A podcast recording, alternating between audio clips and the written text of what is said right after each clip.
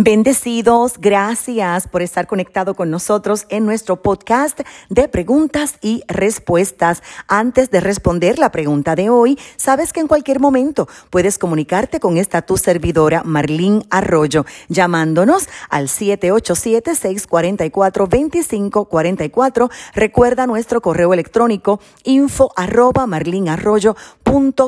y también te invito a suscribirte en nuestro canal de YouTube Arroyo. La pregunta de hoy.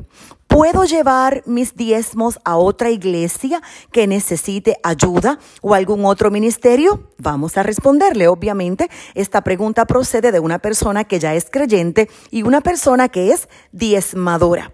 Bajo el antiguo pacto, los israelitas tomaban su diezmo, una décima parte de sus ingresos, lo colocaban en una canasta y lo presentaban al sumo sacerdote y también hacían una declaración. Hoy declaro ante el Señor tu Dios que he entrado en la tierra que el Señor juró dar a nuestros padres lea esto en Deuteronomio capítulo 26 versos 2 y 3 y esta era la tierra prometida donde fluía leche y miel. Bajo el nuevo pacto, dicho de otra manera, también hemos venido a una nueva tierra. Colosenses capítulo 1 versículo 13 establece que nosotros fuimos rescatados del reino de las tinieblas y trasladados al reino de la luz, al reino del Hijo de Dios. Y como creyentes vivimos en el reino de Dios y hemos entrado a nuestra herencia en Jesucristo con todos los derechos y privilegios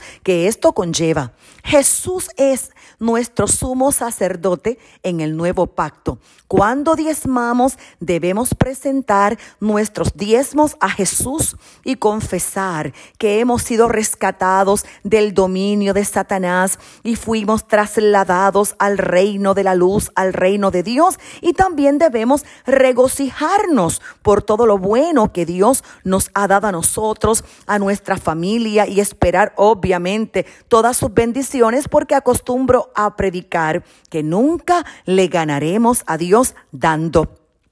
Jesús no se lleva nuestros diezmos al cielo para guardarlos en una caja fuerte. No, pero Él nos bendice.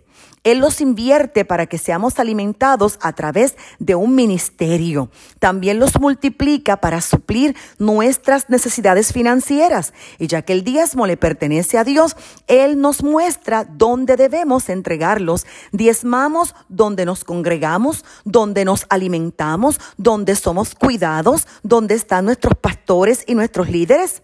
Amén. Pero podemos ofrendar donde querramos. Lo importante es que seamos obedientes en el dar.